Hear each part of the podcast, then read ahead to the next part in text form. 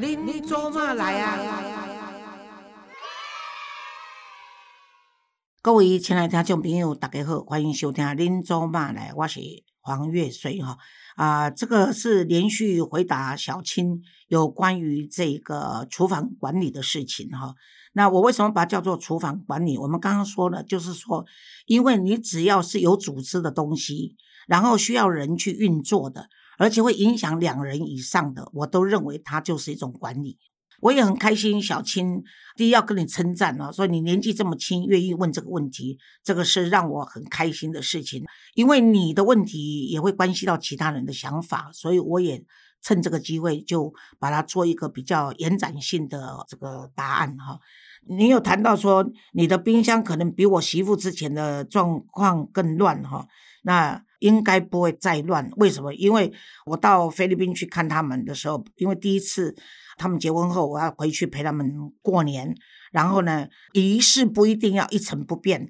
但是过节还是要有一些气氛。那我就想说，把家里的这个过节的文化传给他。即使他只有生一个小孩，但是因为在菲律宾的时候，菲律宾过的是圣诞节，那么那边的华侨过的是农历新年哈。那么圣诞节呢，就是很可能会到西方的家庭去做客，或者大家互赠礼物。可是到过年的时候，很可能菲律宾人会要求华侨，那么给。他们一些礼物，但是呢，在菲律宾的话，其实，在农历过年的时候是不送什么特别礼物，不像圣诞节那么慎重，因为这是菲律宾天主教国家的节日。但是菲律宾人喜欢吃甜食，那所以他们会跟华侨要顶贵，就是甜年糕。所以他们会讲你迪贵哦，所以一到过年的时候，如果碰到这个华人的话，他们就会说迪贵迪贵迪贵，会跟你要迪贵的，因为爱讲迪贵。那么呢，这个枪那烫都会吹几绳几绳啊，为尺寸就像蛋糕一样，为六寸啊、四寸、六寸、八寸、十二寸的这个迪贵，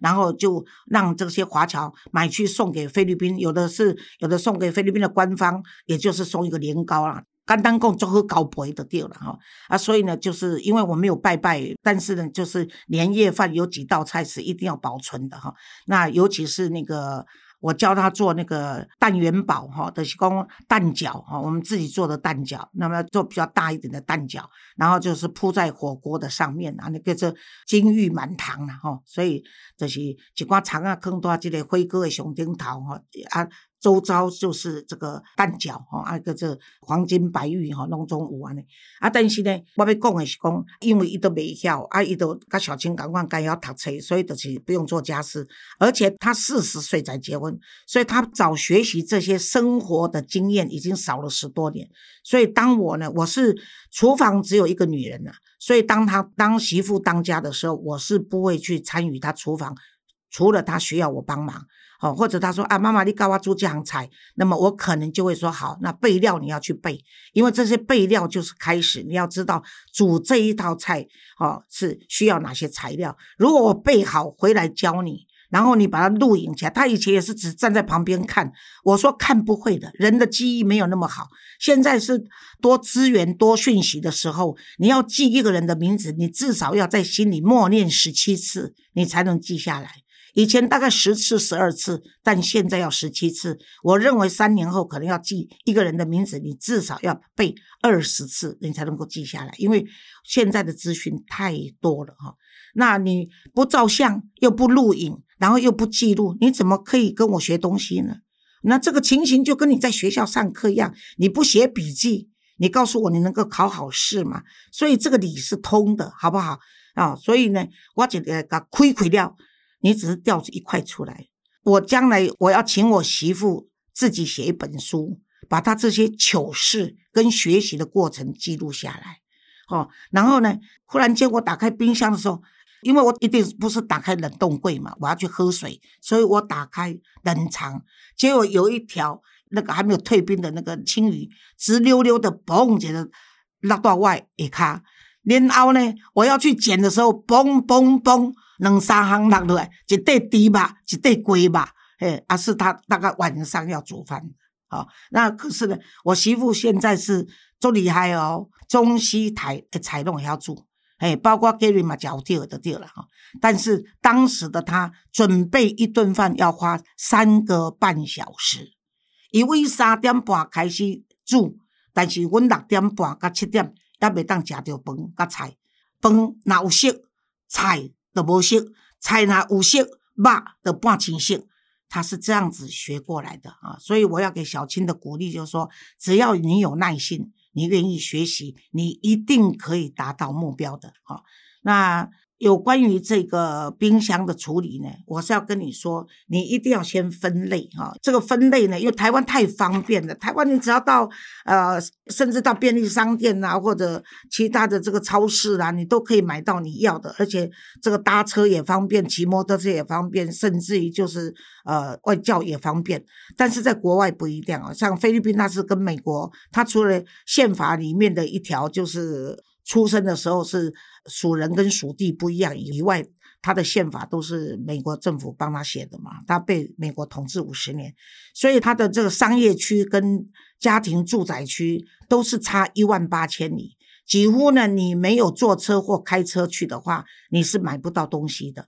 尤其是高级住宅区的话，台北的高级住宅区也一样啊，就是。我等下讲好野人住的所在，就是孤苦的所在啦，就是没有邻居，没有朋友啊。有朋友的话，也不可能经常你要去跟他要葱啊、要姜啊、要蒜啊。那如果说华人租财没有葱姜蒜。辣椒都无成中菜啊，所以你常常欠用的物件，你无可能给出名头未少，所以你就要准备一个礼拜或两个礼拜采购一次。所以你如果从那个美国的电影，你可以看到他们去超市，那个车子那么大，好几车，就是因为他要买回来放着这一个礼拜或十天内家庭要用的哦啊，所以你就是爱把所有的列出清单哦，从吃的、用的哦，在我们家。从主食到零嘴，吼啊，从食衣住行，你欠命的物件，你都要把它设计成一张很长的清单，然后就从清单里面，咱去麦当劳，啊是去咱去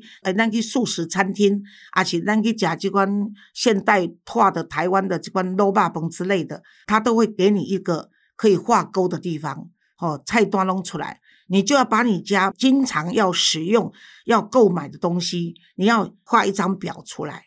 那这张表呢还不够，你要设计一张表，是他多久要买一次的，然后提醒自己在上面注明说，我什么时候要补货了。哦，啊，这物件弄爱挂断你的灶卡，然后你把它放在钉在你的厨房。或者呢，在你的这个客厅啊，或者读书的地方啊，或者哪里都放一个小小的白板哈，然后用贴纸把它贴上去，好，然后呢，你就是购物清单一定要列出来。那这购物清单里面要说，你打算要买几包，买几盒，买多少？为什么？因为如果你都不整理好的事前工作，你一进到超市的话，或者你到 Costco 这些大卖场的话，你马上就。意志薄弱，人性的弱点全部跑出来了。你搞不好到最后，你因为你没有列清单，也没有列说要打算买多少，这些都是你预估的好的东西。但是你到时候是完全没有逻辑，完全用情绪化。你看到了，最后装在你车上了，搞不好你本来要买的没有买，不要买的，因为你一时。兴致来了就买了一堆哈，所以这个是很重要的。那这个做法有什么好处？这样的做法，你就会根据你的食衣住行娱乐去看你这个月是怎么样在花费的。好，所以你清楚把它记录下来。那现在有宅具，所以你的你的宅具发票。就还可以中奖，所以这些东西都是你要与时俱俱进，然后去改善的哈。所以你一定要这个事前的这清单，这是我提醒你要做的事情哈。而且你买回来的东西呢，一定要马上把它处理好。那然后呢，要把马上要用的放前面，就像超市，超市会把想要。先推销出去的东西摆在前面，然后后面才要推销的摆后面。所以有些人到超市故意要去拿后面，其实是不需要的。因为如果超市补货的东西呢，虽然有这个原则，可是他们都已经预估今天可能会销多少，所以你拿前面跟拿后面也是摩擦一下你贼了哦。而且现在台湾人已经越来越像日本跟欧美。那个素质文化素质有提升，他袂去讲低讲捏讲懵，因为那是不礼貌的啦。因为黑喜公你可以换其实到美国即嘛嘛呢，我有一个黑人的朋友，就是安投机取巧啊。因查某囝就是拢定定去买，譬如讲这个周末有 party，所以拜喜去买几件衫，清清的标签没有剪呐，他就拿发票回去，穿完那天晚上 party 拿去退还了。哦，这种事情大有人在啊。但是这款代志，你若学惯势，恁囝都恶你啊。啊，这样子就变成腐败跟不诚实的文化，会像基因一样的延续下去嘛？啊，所以我今晚你跟我讲，你就是爱家己对家己坦白、家己诚实哈。啊，而且你是因为你要管理这个家哦。那再来就是说，我今晚你讲我那么是干女性家庭主妇哦，是包括家人，你们要去分配工作。当你夫妻分配工作，我是负责这个月的采购的时候，那清单就要归你写了。啊，你可以要写清单的时候，人都不是只有买家里要的，你当然会有看到说，我临时要买什么，我喜欢什么，我可能会追加什么，这个都是因为我们我们不是这个在军队哦，啊，也不是在国防部上班，我要你严重，我要你严重，你就可以用你自己私房钱去买，或者你就可以跟你的另一半管财务的说，你要给我多一笔钱哈，就同意我来买我想买的东西哈。那既然是夫妻嘛，你就鼓励对方要做这件事情。好，我就多给你五百，多给你一千，甚至给你两千都没有关系，甚至你就可以刷卡，只要不范围超过什么。那这就是生活的情趣，好不好？所以呢，也许有一天呢，你儿女长大了以后，再讲起这些哦，我靠，这边去去采购的时，哥爱甲恁妈妈讨零用金，才会当去买的。我今麦要爱滴什么物件，这都是人活着不就是为了讲故事吗？你的生活经验越丰富，那越广面，你的故事就越多嘛，哈啊，所以这是有关于你去采购哈，回来，然后呢，你就是要在做你的表，表示你已经完成今天的采购，然后你就是把这张采购的单子放在上面，这张采购回来的单子里面要备注什么时候买的。那么什么时候用完，可以作为你下一次采购的用，所以这是有一一贯性的哈，不要嫌麻烦，你从年轻就做起，到老你们全家都受用哈。然后再来我们要谈的，也就是最重要就是厨房啊，灶咖啊，灶咖呢，就是说这个，譬如说你们家人口少嘛哈，现在只有你那个你老公你或者小朋友三个人。除非请客，不然的话，你们家只有三口或四口的话，真的不用照传统的四菜一汤哈，因为这都是刻板印象，也是传统的这个父母亲弄为的荷兰的，所以五鱼五八五菜五汤啊，所以四样其实是不用的。好，我的主张就是说，你的蛋白质，我们现在蛋白质都是够的哈，就是来自鱼肉蛋的蛋白质都够，所以我个人都主张，人口少的话呢，其实是三样菜就可以了，就两菜一汤或三菜无汤。好，我是认为这样子，或者甚至于可以两菜就行了，就是一菜一鱼，然后晚上呢些一菜一肉，我认为这样就够了。所以那那那弄那现在都营养过多了哈，所以如果你不想那么麻烦的话，当然如果公婆来吃饭呐，或者请人来吃饭，那当然四菜五菜六菜，那当然就是就是表示我点来讲为请人爱散。红请爱赞嘛，吼，咱若去红请的时阵吼，咱都爱赞的，吼，咱就替人收，莫讲叫遐尼济菜。啊，咱若要请人时，咱就爱慷慨大方，表示欢迎，所以咱爱散，吼，尽量甲出来安尼，哦啊，所以这个人口少，你不需要四菜一汤，吼，这是我认为了哈，这都是可以跟跟家人讨论的结果哈。还有就是说，你在煮菜方面，你一定要记录下来，你要懂得或者了解。你家人、你的另外一半、你自己，还有你的小孩，好，因为小孩是你喂出来的口诀啊，啊，小孩吃跟大人不一样。我跟你讲，就是因为啊，我媳妇在菲律宾的时候，就是让我孙子跟他吃一样的食物，结果我孙子到台湾的时候去检查的时候，肠胃出状况。尤其你现在孩子这么小，你就应该用孩子的。饮食给他吃，那我想在这个上面呢，那么 Google 上面你可以去找哈，然后呃每个人的体质不一样，每个人过敏的程度不一样，但是一定有很多专家告诉你，那你只是比较麻烦一点哈，所以你可以这么照做。那我刚刚说你记录下来哈，然后你也自己愿愿意说你比较喜欢学的，那你家人比较喜欢吃的菜，那你至少可以列出二十项啊，这是需要的，因为你二十项去赚。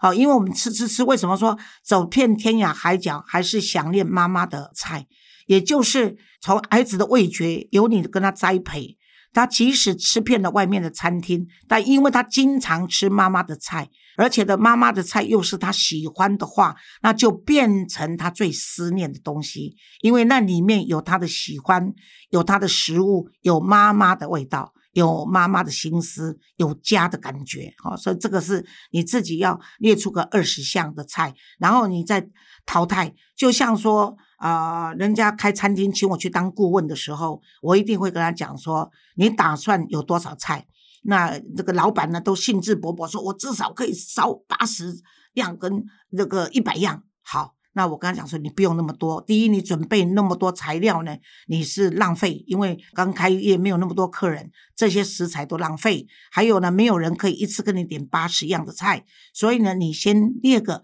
四五十样的菜最多了不起，餐厅大小的话，你先列个二三十样或者十几样的菜就好了哈。然后你让大家选，然后你把大家最喜欢的菜留下来，再增添几样新的，让再做问调。然后呢，大概半年以后，你就知道你这个餐厅最拿手的厨师最熟悉的品质烧出来最好的菜是哪几样，而哪几样是你的这个。客户或老饕们最喜欢这菜，那你就可以开始做一个这样子的这个一个 menu，一个这个菜单的这个调整啊，那你就不用浪费那么多的时间，而且也可以做到个民调，然后你再把那几样特别好的东西把它研究好，更专业化，你搞不好就可以变成一个类似素食店的管理，然后就变成一个连锁商店啊。当然，所以在家庭的管理其实也是如此。你家里人不可能都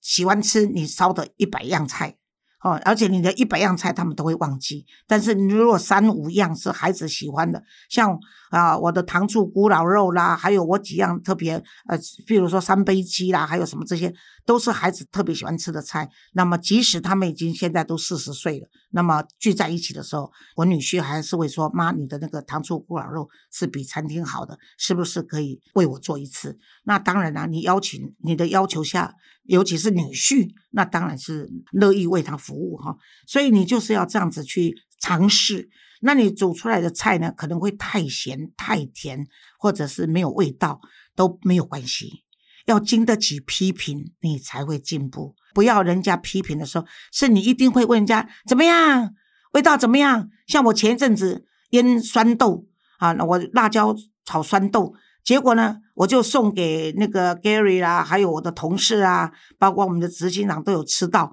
结果呢，哎，你知道我已经活到七十五岁，应该是老顶波啊，哈，也就是说应该是 很冷静，不在意才对。可是我还是很在意，说我自己腌的酸豆，然后亲自炒的酸豆，然后他们吃起来怎么样？那当然啦，你一定说啊，废话，陶给炒我价，我刚公盘价，你错了。我们这几个人已经是家人，他经常给我的难堪呢，也不是普通一般的哈。当然，在我没有翻脸以前，他们就赶快逃之夭夭。可是他们想讲的话，已经在我耳边荡漾了哈。因为我对吃有把握，所以呢，我知道他们的回答应该是好吃。可是我还是在意他们的观点啊。所以你也免讲嘛。我讲，当他开戏的时候，我讲，我媳妇煎出来的牛排。只有在不熟跟烧焦之两样而已，没有中间。我们有两分、四分、啊、七分、啊、八分，没有。我媳妇烧出来的只有不熟，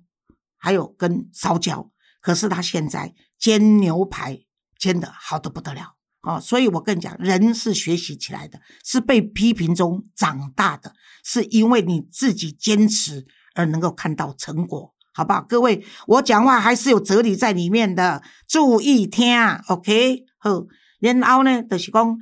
冰箱是暂时保存食材，并不代表永远不会坏。尤其你买海鲜，不要买多，海鲜只要放三冷冻柜。有人跟你说，这个拿去冷冻柜摆一个月都不会坏，那是骗人的，因为食物已经没有失去了原味。而且只是可以吃的食材，但绝对离原味跟美味已经有差距了啊！在海鲜方面，像有一次我媳妇买虾回来，结果他就把虾分装了，他买的是虾仁。各位，你自己买虾仁回来再分装，一定会不新鲜，因为剥好的虾仁在剥的过程，在市场就已经不新鲜了，因为空气中那个氧化的程度影响到海鲜的鲜度，所以你拿回到家的时候再洗过分装，又经过一次。的这个氧化，它已经更不新鲜了。当你要把它分装好，放在冰箱，再经过一个礼拜，更不新鲜。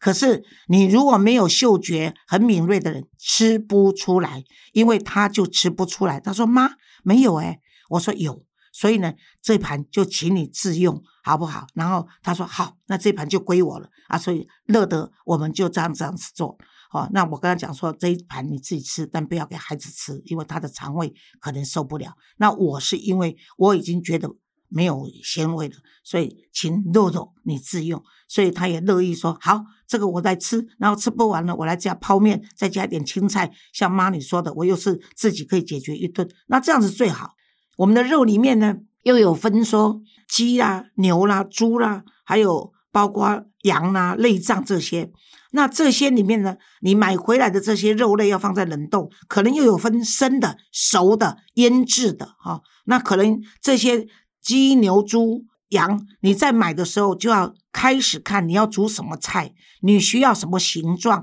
你就请固定你经常买的那一家，因为你经常你是他的老顾客，他会对你比较乐意服务，那你就可以拜托他。你是要切成块状，或者是切丝、切丁，你就可以拜拜托他。譬如说，你买的是啊几公斤的这个这个猪肉，然后你有五花肉，你是要卤的，你就请他五花肉帮你切成块。切成要卤肉，哦，咱常常伫外口咧食食卤肉饭啊，你又知影讲卤肉一地炒偌大地，家里吃的一定比商业比较小一点，所以你就用你的目测，改比讲哦，这大地，这大地，这大地，好，按照牛肉丝，你牛肉炒青椒，或者牛肉炒青蒜，或牛牛肉要炒韭黄，或者你呃牛肉要要要要炒番茄这些，你就是片的话就切片。切丝就切丝，所以你就买整块的牛肉。譬如说，你买的是 tenderloin，就是我们说的，这是就是反正就是就是你要买最软的那一块的时候呢，我不知道怎么称呼中文，你就跟那个商店说，我呢要切片，然后你再给我切丝。好啊，切片跟切丝的时候，他先帮你切片完，那你再留一部分切丝。那切丝的话呢，就大在那边让他帮你包啊。你一定要跟讲说，你知道吗？哦，因为你一次买多，他乐意跟你做服务；你一次买一小块，要他跟你做这些服务，他是不愿意的。所以你就买多一点啊，然后你就切片完，再让他切丝，然后你就说，哎，头哥，拜托你给他分这细包。哦，小包细包，啊！你讲啊，头家你有够善良的啦，你有够好的啦，啊！因我拢未晓啦，啊！你就赖给你婆婆啦，啊！阮大家吼，我若无安尼包顿会甲我骂啦，啊！所以足好心的，你算救我啦，啊！每个人都会帮助弱势媳妇啦，马上就甲你包好好的好你啊！啊！你细胞顿来，马上就用签字笔写上日期，啊！要不然我通常是买回来要腌制的。蒜头已经切碎切好了，然后姜我已经切好了。我要去购物采买的那一天，我就会把所有姜末跟蒜末我都切好了。所以当回来我肉丝需要腌制的东西，不管是牛肉丝、猪肉丝、羊肉丝，我需要腌制的。那我已经有准备好材料，我就不需要哇这样手忙脚乱，我就只要从那个冷藏把我那两盒姜末跟蒜末拿出来，然后我就可以立志加糖、加盐、加酱油膏或者加胡椒粉，然后把它变成腌制好，我就装在盒子。那我们现在有很多塑胶盒子，已经是从小到大，而且又便宜，你丢掉也不遗憾。然后呢，你就先把所有的塑胶盒先放一层保鲜膜在里面，所以当你拿出来的时候，把腌制好的肉放进去小盒子里面，然后保鲜膜把它盖好，盖子一盖上去，上面贴日期。你就完成一个工作，你就可以当天晚上要吃的或隔天要吃的放冷藏，其他不吃的放在你的冷冻。那你盒子上面写的日期不是买的日期，是你要煮那一天的日期。所以当你每天你起来看今天是几号，譬如说你是双十节买的，假设你是双十节买回来的，但是你有一盒是在双十节那一天或隔天吃的。可是有一盒你要两盒你要放冰箱，很可能是十月十五号你要吃的；有一盒你可能是十月十八或二十要吃的，你就要写那一天要吃的、要炒的日期。这样的时候呢，很简单，你已经有腌制好的牛肉、猪肉或鸡肉，所以你每天隔天都写不同的日期再煮的话，你每天都有肉吃，而且都不同的肉。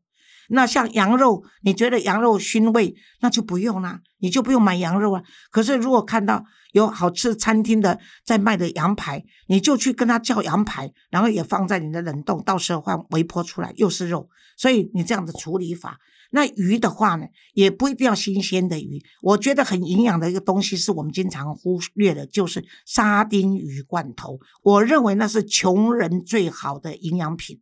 啊。所以你偶尔用那个把番茄切碎，洋葱切碎，买一罐沙丁鱼罐头，撒在上面。有吃香菜的放香菜，有吃那个高赞塔的放高赞塔。然后我是微波女王。你就利用微波炉，然后你只要把那一盘那个那个呃，我刚刚说的沙丁鱼，然后跟洋葱跟番茄，然后撒一点姜下去，然后呢上面啊再放一点那个那个盐水，或者盐水不用急着放，你就把它放在微波炉，要吃以前要上桌以前放微波炉两分钟，取出已经就过热了，然后呢在一分五十秒的时候打开。然后把香菜放进去，再加热十秒出来，香菜新鲜不会黑掉，但这一排菜就可以上去了。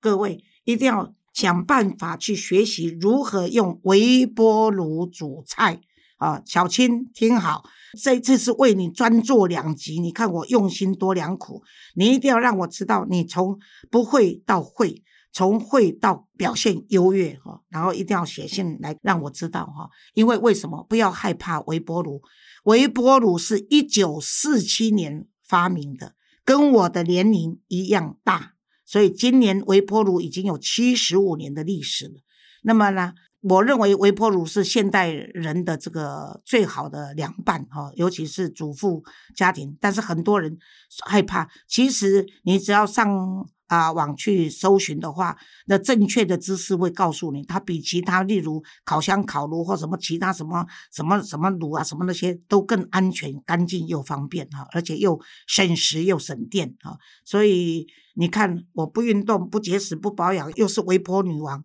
结果我还活到现在，你是咧惊啥会？所以死不是你当决定的哈，是上帝的代志。而且呢，呃，像。我媳妇啦，或者我的朋友，为了蒸鱼都很头痛。尤其家庭主妇不喜欢做鱼，就是第一要搞了半天，还要蒸啊，还要干什么？要起炉灶多麻烦啊，然后喷到一身什么这些的。前一阵子就是因为中共不准台湾的这个石斑鱼，还有什么？石木鱼进口他们嘛，所以呢，我教我媳妇如何做，用微波炉哦，在还没有中共他们禁止台湾的这个石斑鱼或石木鱼进口的时候呢，我就已经教我媳妇如何做蒸鱼哈，而且是清蒸鱼哈，非常成功。请客的时候，大家都来问他说啊，这怎么做的？他很简单呐，他说我婆婆教的，他五分钟就完成了。所以当你们买了一条鱼，洗干净以后，那鱼呢要不腥。就是你在剖开肚子的时候，它有一个比较暗红色的那个血管，要把它洗干净，那一块要把它洗干净，就比较没有腥味。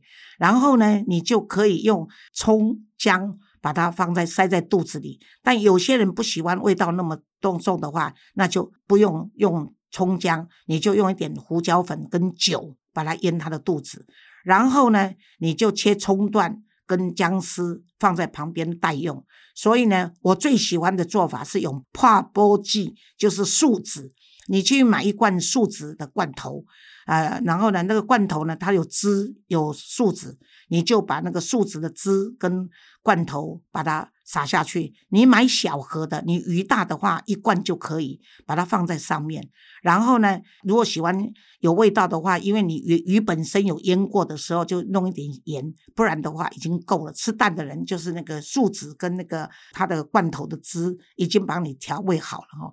那我是一个相信味精的人哈，因为呢，日本天皇到现在还吃味精，所以他不会老人痴呆哈。我们也都知道谭尊慈老师，他的先生是毒物专家林杰良医师哈。像谭老师，他就是在电视公开说味精是可以补脑的哈，由于对成长中的孩子是有帮助的哈。那我相信，因为你看。那个味精发明之于日本，到现在啊，日本人还是在使用味精哈。现在我们很多用鸡粉啊，什么什么来代替，反正我们不知道它到底食材是什么啊。但是因为呃味精里面有一个元素是对脑有帮助的哈，所以呢我都会再加一点点味精下去。这样子的话呢，你就把它放到微波炉五分钟。好，五分钟取出，把你的葱姜放在上面，或者 N C 啊那个香菜放在上面，然后撒一点香油，再回去微波三十秒，然后出来的话，或者一分钟出来的话，你这一道葱姜清蒸鱼就可以上桌了哈。那你问我说其他的鲑鱼什么鱼都可以用，当然这是我自己做的方法了。那你上去 Google。我是没有上去 Google 搜寻过，但是我建议你上去搜寻有关于教你微波炉怎么做菜，你的厨房会既干净又方便哈。所以各位请放心好了，因为我我用微波炉至少超过三十五年了。那为了满足小青的问题哈，有关于如何准备早餐，我是认为呢，早餐我给给你开七个菜单了哈。第一，你可以买益美的饼皮，自己打蛋煎成蛋饼。然后可以配牛奶、豆浆、咖啡跟奶茶了哈，还有你可以用麦片哦，加牛奶或者加巧克力块，然后加水。放微波炉两分钟出来，你就可以吃了哈。那当然，你也可以用稀饭配肉松、酱瓜、烫青菜、菜波能了哈。啊，当然了，你买当这三明治哈，你可以到那个便利商店去买三明治哈。啊，不然的话，有一家很有名的三明治，我就不替他打广告了。那个也是非常好吃哈，这个你就可以买。然后呢，你自制三明治的话，你就可以用啊，你可以前一天晚上就把蛋皮、火腿、培根都先煎好。然后呢，你隔天呢，就只要把莴苣啦、番茄啦切片，切好的番茄、切番茄，前一天晚上也没有关系，但是要用保鲜膜。所有放在冷藏的东西，只要没有吃完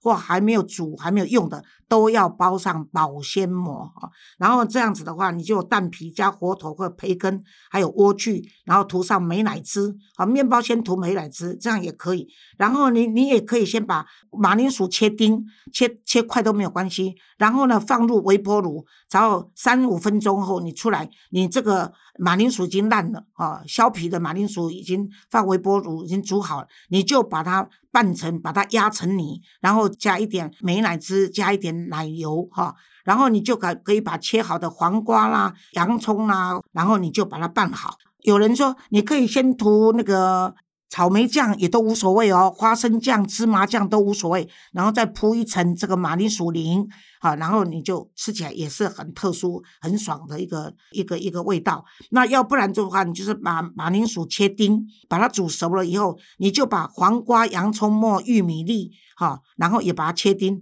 然后你，就是用糖啊、一点点盐啊、一点胡椒，把它搅拌成可以夹面包用的。哦，这样就我就提供你已经有三个三明治的做法，还有第二就是你没有吃完的饭。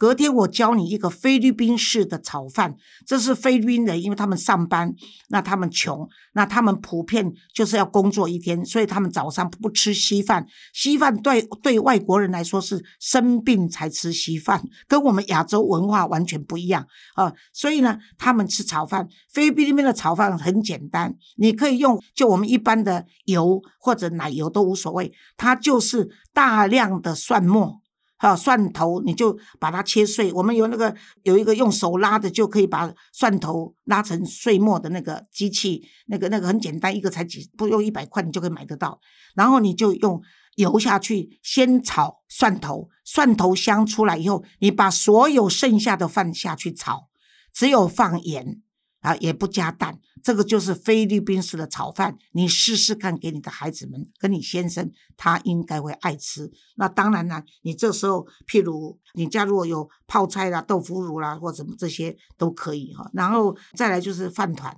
啊，你也可以买台湾的这个我们的饭团回来，隔天先前天买饭团，隔天呢微波啊，那你要知道说，微波的时候，你要微波包子、微波这些饭团，你必须要用这个，要保持它的新鲜度不会干掉，因为微波比较容易干掉。那你就应该要把它用一个我们的擦手巾、擦纸巾把它弄湿了，把它包在它的上面，或者呢，那个开孔有蒸汽，盖盖子有蒸汽，让它不会太硬。这个饭团呐、烧饼、油条也都可以啊，然后再来。就是礼拜六或者礼拜天不上班了，你不用搞早餐，你就是叫外卖啊，送到你家，让你全家人吃个素食，不管是哪一家的，不管是是是是麦当劳哦，或者是那个什么日本那个叫什么，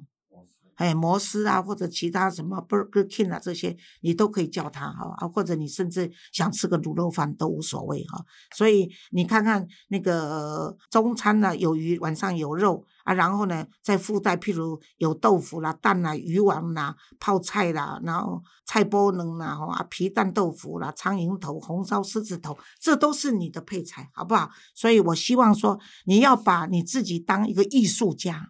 好，我跟你讲，没有人天生喜欢当啊家庭主妇，要做这么多事，好，或者也没有人先天会想当一个家庭主妇。必须分担这么多事，但很重要就是，当你觉得那是你的责任，那是一份光荣的，可以养饱一家人，让全家幸福快乐的工作的时候，你的身份跟你的角色，它的价值无形中就已经存在了。所以呢，你只要记得乐在其中啊。所以呢，不要觉得说啊这些太辛苦了哈。